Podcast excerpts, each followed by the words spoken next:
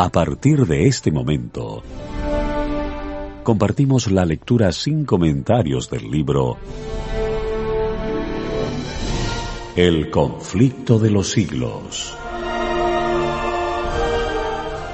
Escrito por Elena Harmon de White. Capítulo 33 Las acechanzas del enemigo.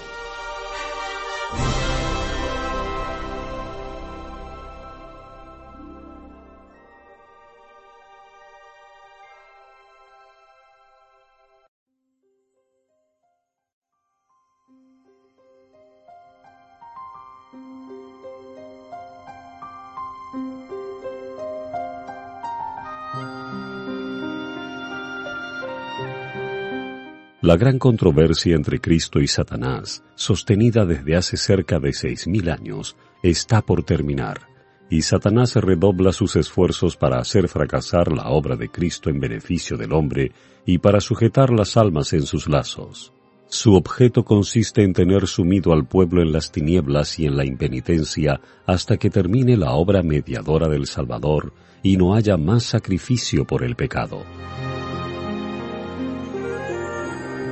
Cuando no se hace ningún esfuerzo especial para resistir a su poder, cuando la indiferencia predomina en la Iglesia y en el mundo, Satanás está a su gusto, pues no corre peligro de perder a los que tiene cautivos y a merced suya. Pero cuando la atención de los hombres se fija en las cosas eternas y las almas se preguntan, ¿qué debo yo hacer para ser salvo? Él está pronto para oponer su poder al de Cristo y para contrarrestar la influencia del Espíritu Santo. Las sagradas escrituras declaran que en cierta ocasión, cuando los ángeles de Dios vinieron para presentarse ante el Señor, Satanás vino también con ellos. Job 1.6. No para postrarse ante el Rey eterno, sino para mirar por sus propios y malévolos planes contra los justos. Con el mismo objeto está presente allí donde los hombres se reúnen para adorar a Dios.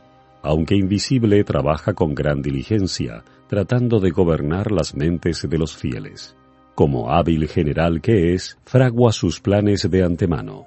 Cuando ve al ministro de Dios escudriñar las escrituras, toma nota del tema que va a ser presentado a la congregación y hace uso de toda su astucia y pericia para arreglar las cosas de tal modo que el mensaje de vida no llegue a aquellos a quienes está engañando precisamente respecto del punto que se ha de tratar hará que la persona que más necesite la admonición se vea apurada por algún negocio que requiera su presencia o impedida de algún otro modo de oír las palabras que hubiesen podido tener para ella sabor de vida para vida. Otras veces, Satanás ve a los siervos del Señor agobiados al comprobar las tinieblas espirituales que envuelven a los hombres oye sus ardientes oraciones en que piden a Dios gracia y poder para sacudir la indiferencia y la indolencia de las almas. Entonces despliega sus artes con nuevo ardor. Tienta a los hombres para que cedan a la glotonería o a cualquier otra forma de sensualidad, y adormece de tal modo su sensibilidad que dejan de oír precisamente las cosas que más necesitan saber. Bien sabe Satanás que todos aquellos a quienes pueda inducir a descuidar la oración y el estudio de las sagradas escrituras serán vencidos por sus ataques. De aquí que invente cuanta estratagema le es posible para tener las mentes distraídas.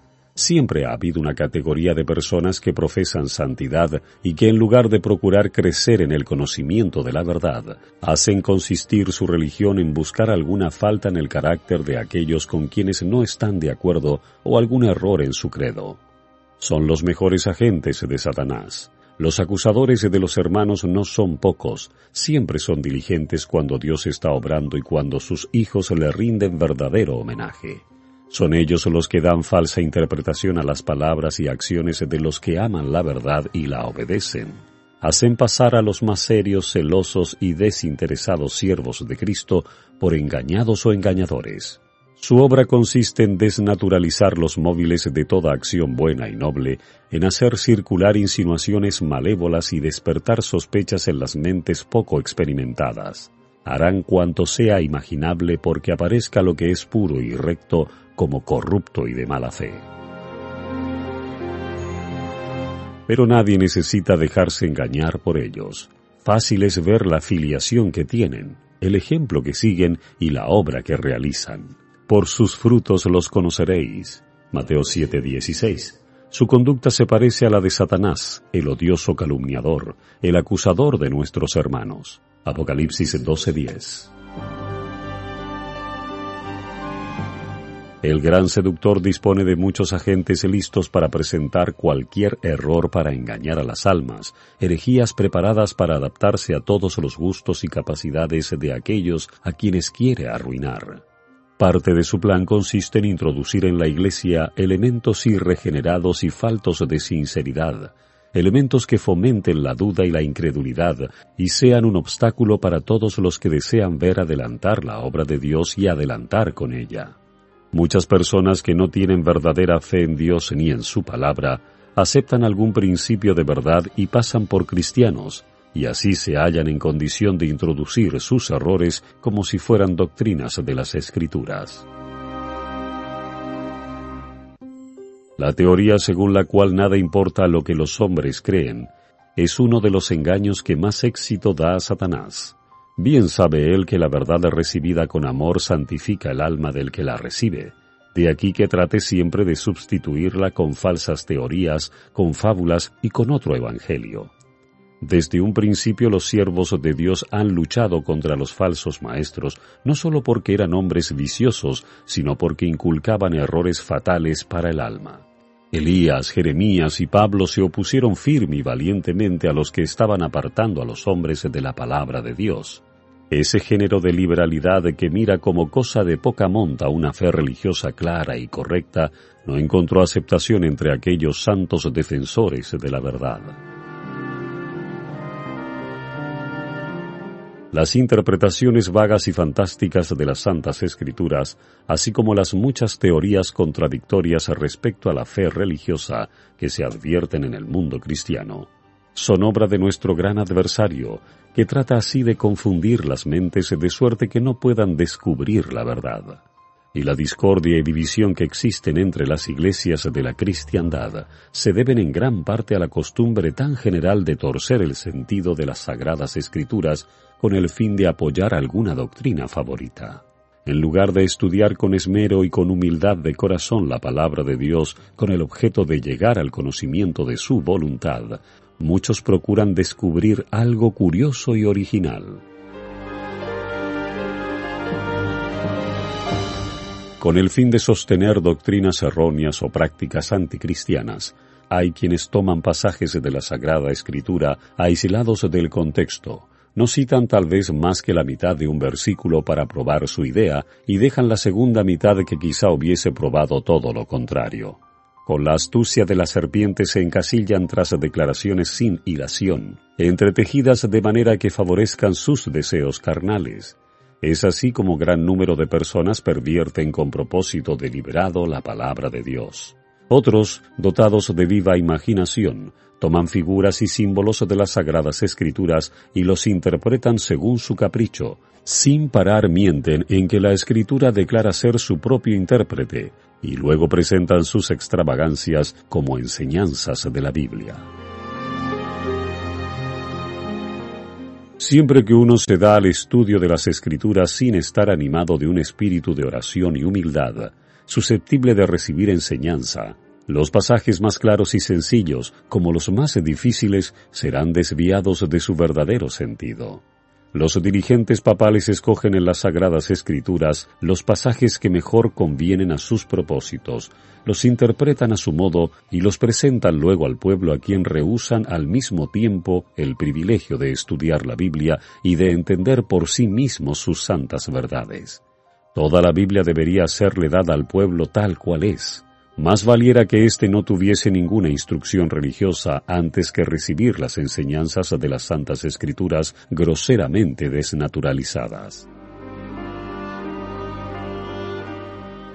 La Biblia estaba destinada a ser una guía para todos aquellos que deseasen conocer la voluntad de su Creador.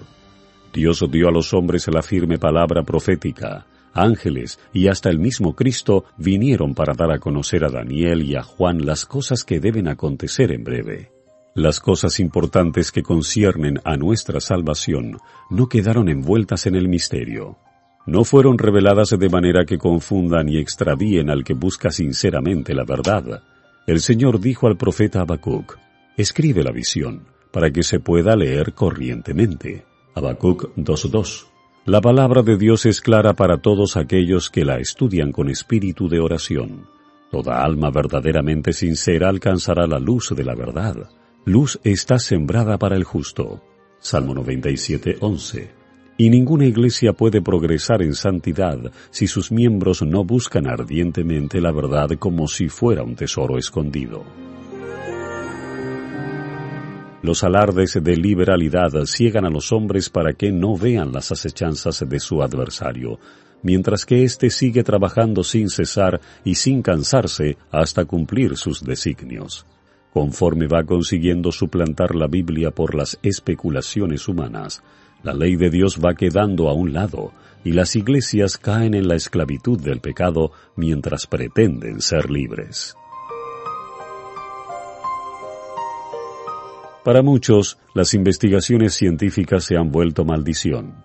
Al permitir todo género de descubrimientos en las ciencias y en las artes, Dios ha derramado sobre el mundo raudales de luz, pero aún los espíritus más poderosos, si no son guiados en sus investigaciones por la palabra de Dios, se extravían en sus esfuerzos por encontrar las relaciones existentes entre la ciencia y la revelación.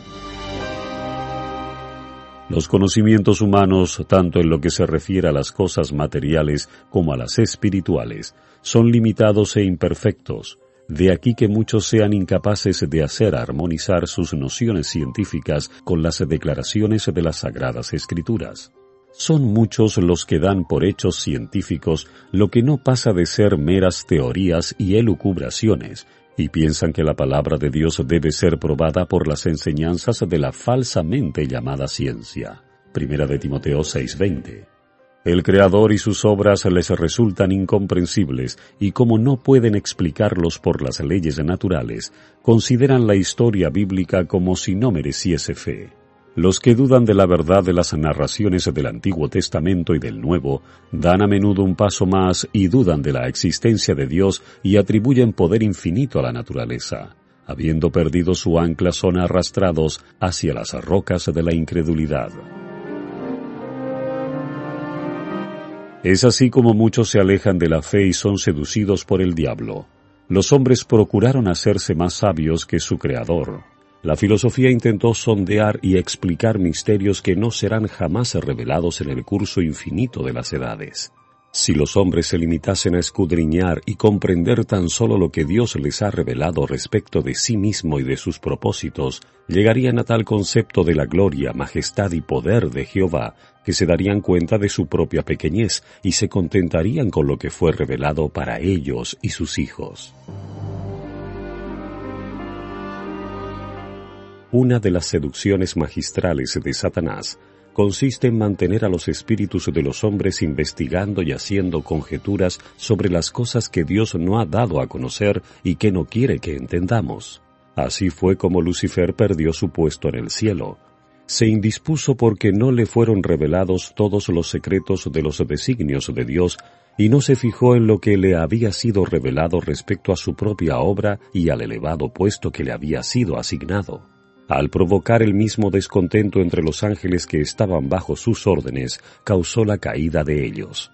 En nuestros días trata de llenar las mentes de los hombres con el mismo espíritu y de inducirlos además a despreciar los mandamientos directos de Dios. Los que no quieren aceptar las verdades claras y contundentes de la Biblia están siempre buscando fábulas agradables que tranquilicen la conciencia. Mientras menos apelen a la espiritualidad, a la abnegación y a la humildad las doctrinas presentadas, mayor es la aceptación de que gozan. Esas personas degradan sus facultades intelectuales para servir sus deseos carnales. Demasiado sabias en su propia opinión para escudriñar las santas escrituras con contrición y pidiendo ardientemente a Dios que las guíe no tienen escudo contra el error. Satanás está listo para satisfacer los deseos de sus corazones y poner las seducciones en lugar de la verdad. Fue así como el papado estableció su poder sobre los hombres y al rechazar la verdad porque entraña una cruz, los protestantes siguen el mismo camino. Todos aquellos que descuiden la palabra de Dios para procurar su comodidad y conveniencia, a fin de no estar en desacuerdo con el mundo, serán abandonados a su propia suerte y aceptarán herejías condenables que considerarán como verdad religiosa. Los que rechacen voluntariamente la verdad concluirán por aceptar todos los errores imaginables, y alguno que mire con horror cierto engaño, aceptará gustosamente otro.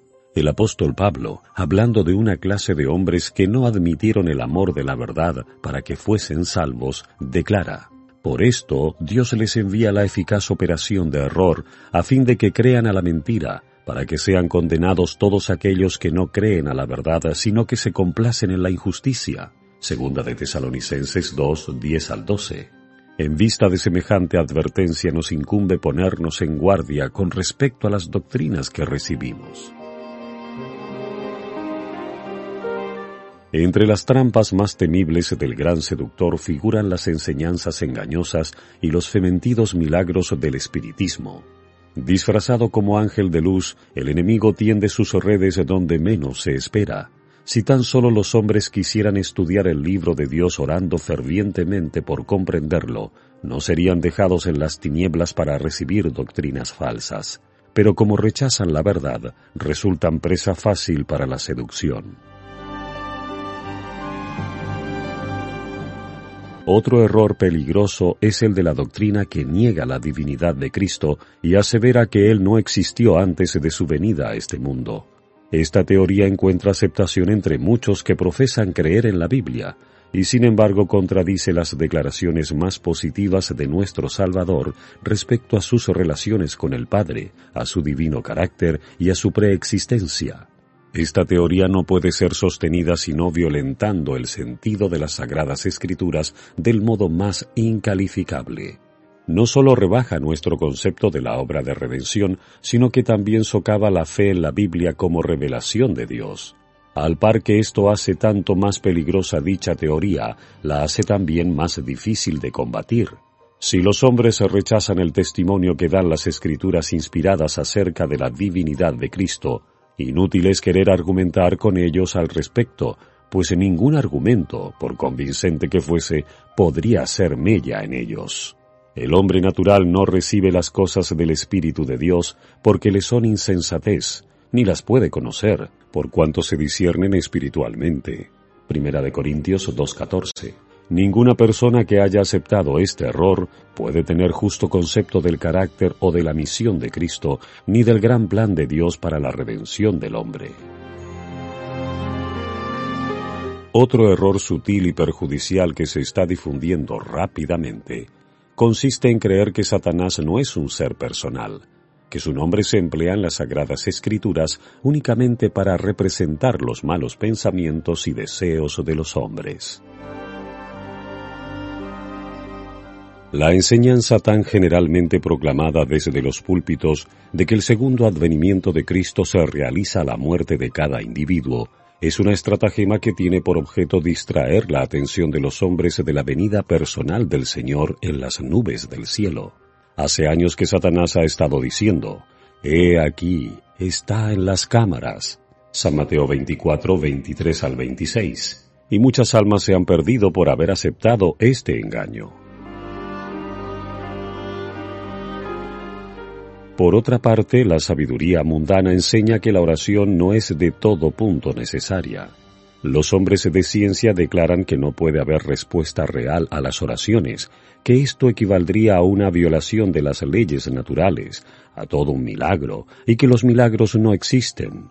Dicen que el universo está gobernado por leyes inmutables y que Dios mismo no hace nada contrario a esas leyes, de suerte que representan a Dios ligado por sus propias leyes como si la operación de las leyes divinas excluyese la libertad divina. Tal enseñanza se opone al testimonio de las sagradas escrituras.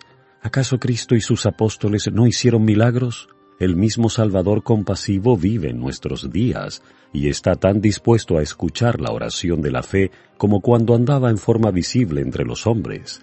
Lo natural coopera con lo sobrenatural. Forma parte del plan de Dios concedernos, en respuesta a la oración hecha con fe, lo que no nos daría si no se lo pidiésemos así.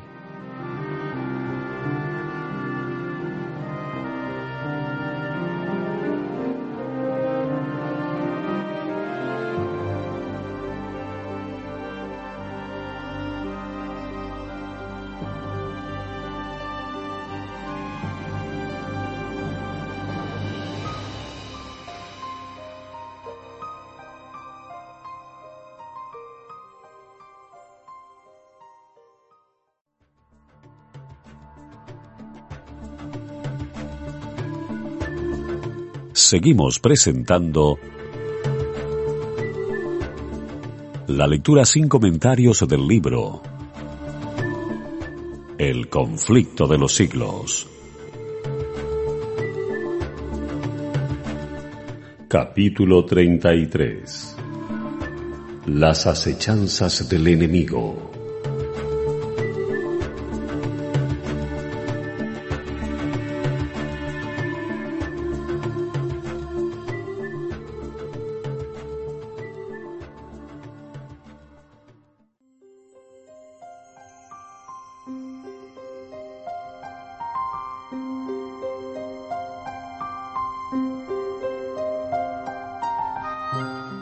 Innumerables son las doctrinas erróneas y las ideas fantásticas que imperan en el seno de las iglesias de la cristiandad. Es imposible calcular los resultados deplorables que acarrea la eliminación de una sola verdad de la palabra de Dios. Pocos son los que habiéndose aventurado a hacer cosa semejante, se contentan con rechazar lisa y llanamente una sencilla verdad. Los más siguen rechazando uno tras otro los principios de la verdad, hasta que se convierten en verdaderos incrédulos. Los errores de la teología hoy de moda han lanzado al escepticismo muchas almas que de otro modo habrían creído en las escrituras. Es imposible para ellas aceptar doctrinas que hieren sus sentimientos de justicia, misericordia y benevolencia, y como tales doctrinas les son presentadas como enseñadas por la Biblia, rehusan recibirla como palabra de Dios. Y ese es el objeto que Satanás trata de conseguir. Nada desea él tanto como destruir la confianza en Dios y en su palabra. Satanás se encuentra al frente de los grandes ejércitos de los que dudan y trabaja con inconcebible energía para seducir a las almas a atraerlas a sus filas. La duda está de moda hoy. Una clase muy numerosa de personas mira la palabra de Dios con la misma desconfianza con que fue mirado su autor, porque ella reprueba y condena el pecado. Los que no desean obedecer a las exigencias de ella tratan de echar por tierra su autoridad. Si leen la Biblia o escuchan sus enseñanzas proclamadas desde el púlpito, es tan solo para encontrar errores en las santas escrituras o en el sermón. No son pocos los que se vuelven incrédulos para justificarse o para disculpar su descuido del deber. Otros adoptan principios escépticos por orgullo e indolencia, por demás amigos de su comodidad para distinguirse ejecutando cosa alguna digna de honor y que exija esfuerzos y abnegación, aspiran a hacerse una reputación de sabiduría superior criticando la Biblia. Hay muchas cosas que el espíritu limitado del hombre que no ha sido alumbrado por la sabiduría divina es incapaz de comprender, y así encuentran motivo para criticar. Son muchos los que parecen creer que es una virtud colocarse del lado de la duda, del escepticismo y de la incredulidad pero no dejará de advertirse que bajo una apariencia de candor y humildad, los móviles de estas personas son la confianza en sí mismas y el orgullo. Muchos se deleitan en buscar en las sagradas escrituras algo que confunda las mentes de los demás. Y hasta hay quienes empiezan a criticar y a argumentar contra la verdad por el mero gusto de discutir. No se dan cuenta de que al obrar así se están enredando a sí mismos en el lazo del cazador. Efectivamente, habiendo expresado abiertamente sentimientos de incredulidad, consideran que deben conservar sus posiciones, y así es como se unen con los impíos y se cierran las puertas del paraíso. Dios ha dado en su palabra pruebas suficientes del divino origen de ella. Las grandes verdades que se relacionan con nuestra redención están presentadas en ella con claridad. Con la ayuda del Espíritu Santo que se promete a todos los que lo pidan con sinceridad, cada cual puede comprender estas verdades por sí mismo. Dios ha dado a los hombres un fundamento firme en que cimentar su fe.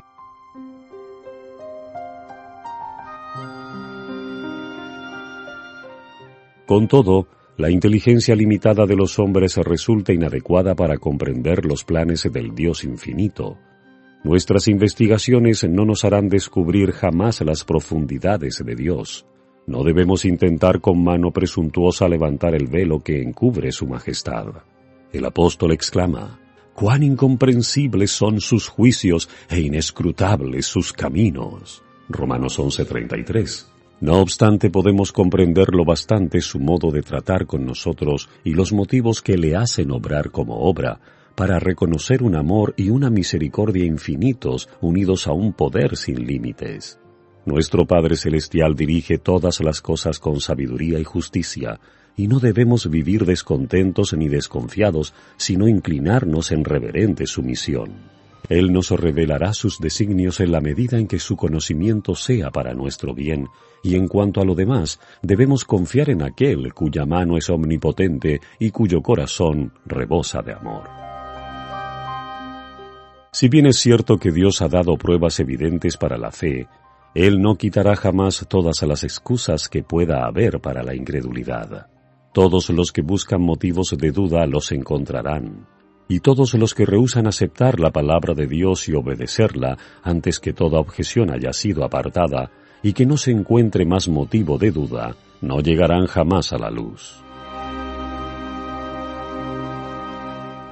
La desconfianza hacia Dios es producto natural del corazón irregenerado que está en enemistad con Él. Pero la fe es inspirada por el Espíritu Santo y no florecerá más que a medida que se la fomente. Nadie puede robustecer su fe sin un esfuerzo determinado. La incredulidad también se robustece a medida que se la estimula. Y si los hombres, en lugar de meditar en las evidencias que Dios les ha dado para sostener su fe, se permiten ponerlo todo en tela de juicio y entregarse a cavilaciones, verán confirmarse más y más sus dudas. Pero los que dudan de las promesas de Dios y desconfían de las seguridades de su gracia, le deshonran, y su influencia en lugar de atraer a otros hacia Cristo, tiende a apartarlos de Él. Son como los árboles estériles que extienden a lo lejos sus tupidas ramas, las cuales privan de la luz del sol a otras plantas y hacen que éstas languidezcan y mueran bajo la fría sombra. La carrera de esas personas resultará como un acto continuo de acusación contra ellas. Las semillas de duda y escepticismo que están propagando producirán infaliblemente su cosecha. No hay más que una línea de conducta que puedan seguir los que desean sinceramente librarse de las dudas. En lugar de ponerlo todo en tela de juicio y de entregarse a cavilaciones acerca de cosas que no entienden, presten atención a la luz que ya está brillando en ellos y recibirán aún más luz. Cumplan todo de ver que su inteligencia ha entendido y así se pondrán en condición de comprender y realizar también los deberes respecto a los cuales les quedan dudas. Satanás puede presentar una impostura tan parecida a la verdad que engaña a todos los que están dispuestos a ser engañados y que retroceden ante la abnegación y los sacrificios reclamados por la verdad pero no puede de ningún modo retener en su poder una sola alma que desee sinceramente y a todo trance conocer la verdad. Cristo es la verdad y la luz verdadera que alumbra a todo hombre que viene a este mundo. Juan 1.9. El Espíritu de verdad ha sido enviado para guiar a los hombres en toda verdad, y la siguiente declaración ha sido hecha bajo la autoridad del Hijo de Dios. Buscad y hallaréis el que quisiere hacer su voluntad conocerá de la doctrina. Mateo 7:7, Juan 7:17. Los discípulos de Cristo saben muy poco de las tramas que Satanás y sus huestes urden contra ellos, Pero el que está sentado en los cielos hará servir todas esas maquinaciones para el cumplimiento de sus altos designios. Si el Señor permite que su pueblo pase por el fuego de la tentación, no es porque se gocen sus penas y aflicciones, sino porque esas pruebas son necesarias para su victoria final. Él no podría, en conformidad con su propia gloria, preservarlo de la tentación, pues el objeto de la prueba es precisamente prepararlo para resistir a todas las seducciones del mal. Ni los impíos ni los demonios pueden oponerse a la obra de Dios o privar de su presencia a su pueblo, siempre que éste quiera con corazón sumiso y contrito confesar y abandonar sus pecados y aferrarse con fe a las promesas divinas. Toda tentación, toda influencia contraria, ya manifiesta o secreta, puede ser resistida victoriosamente. No por esfuerzo ni con poder, sino por mi espíritu, dice Jehová de los ejércitos. Zacarías 4:6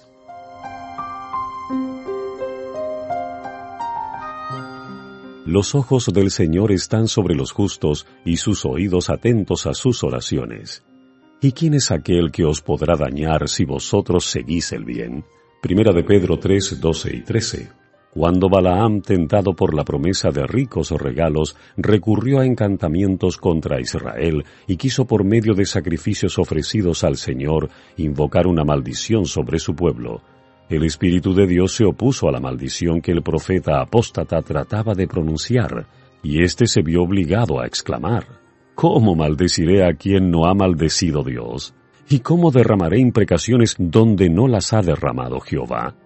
Muera yo de la muerte de los justos y sea mi postrimería como la suya. Después de haber ofrecido otro sacrificio, el profeta impío dijo, He aquí que yo he recibido comisión para bendecir. Sí, él ha bendecido y no podré yo revocarlo. Él no ha reparado la iniquidad en Jacob y no ha mirado la perversidad en Israel. Jehová su Dios está con él y en medio de él suenan vítores de rey. Que no hay hechizo contra Jacob, ni hay adivinación contra Israel. A su tiempo será dicho de Jacob y de Israel, mirad lo que ha hecho Dios. No obstante se levantaron altares por tercera vez, y Balaam volvió a hacer un nuevo esfuerzo para maldecir a Israel. Pero por los labios rebeldes del profeta, el Espíritu de Dios anunció la prosperidad de su pueblo escogido y censuró la locura y maldad de sus enemigos. Sean benditos los que te bendicen y malditos los que te maldicen. Números 23, 8, 10, 20, 21 y 23 y capítulo 24 versículo 9. En aquel tiempo el pueblo de Israel era fiel a Dios y mientras siguiera obedeciendo a su ley, ningún poder de la tierra o del infierno había de prevalecer contra él. Pero la maldición que no se le permitió a Balaam pronunciar contra el pueblo de Dios, él al fin consiguió atraerla sobre dicho pueblo, arrastrándolo al pecado. Al quebrantar Israel los mandamientos de Dios, se separó de él y fue abandonado al poder del destructor. Satanás sabe muy bien que el alma más débil, pero que permanece en Jesús, puede más que todas las huestes de las tinieblas, y que si se presentase abiertamente se le haría frente y se le resistiría. Por esto trata de atraer a los soldados de la cruz fuera de su baluarte, mientras que él mismo permanece con sus fuerzas en emboscada, listo para destruir a todos aquellos que se aventuren a entrar en su territorio. Solo podemos estar seguros cuando confiamos humildemente en Dios y obedecemos todos sus mandamientos.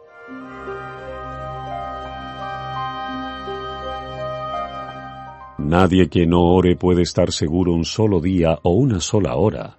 Debemos sobre todo pedir al Señor que nos dé sabiduría para comprender su palabra en ella es donde están puestos de manifiesto los artificios del tentador y las armas que se le pueden oponer con éxito. Satanás es muy hábil para citar las santas escrituras e interpretar pasajes a su modo, con lo que espera hacernos tropezar. Debemos estudiar la Biblia con humildad de corazón, sin perder jamás de vista nuestra dependencia de Dios. Y mientras estemos en guardia contra los engaños de Satanás, debemos orar con fe diciendo, no nos dejes caer en tentación.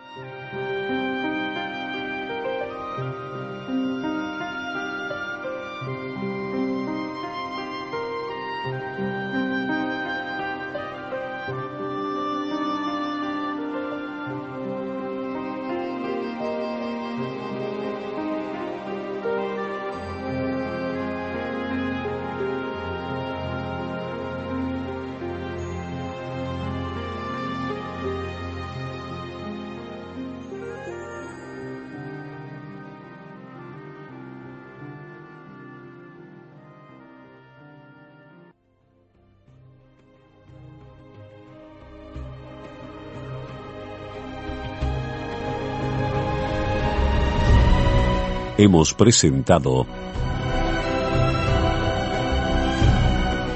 la lectura sin comentarios del libro El conflicto de los siglos. Escrito por Elena Harmon de White.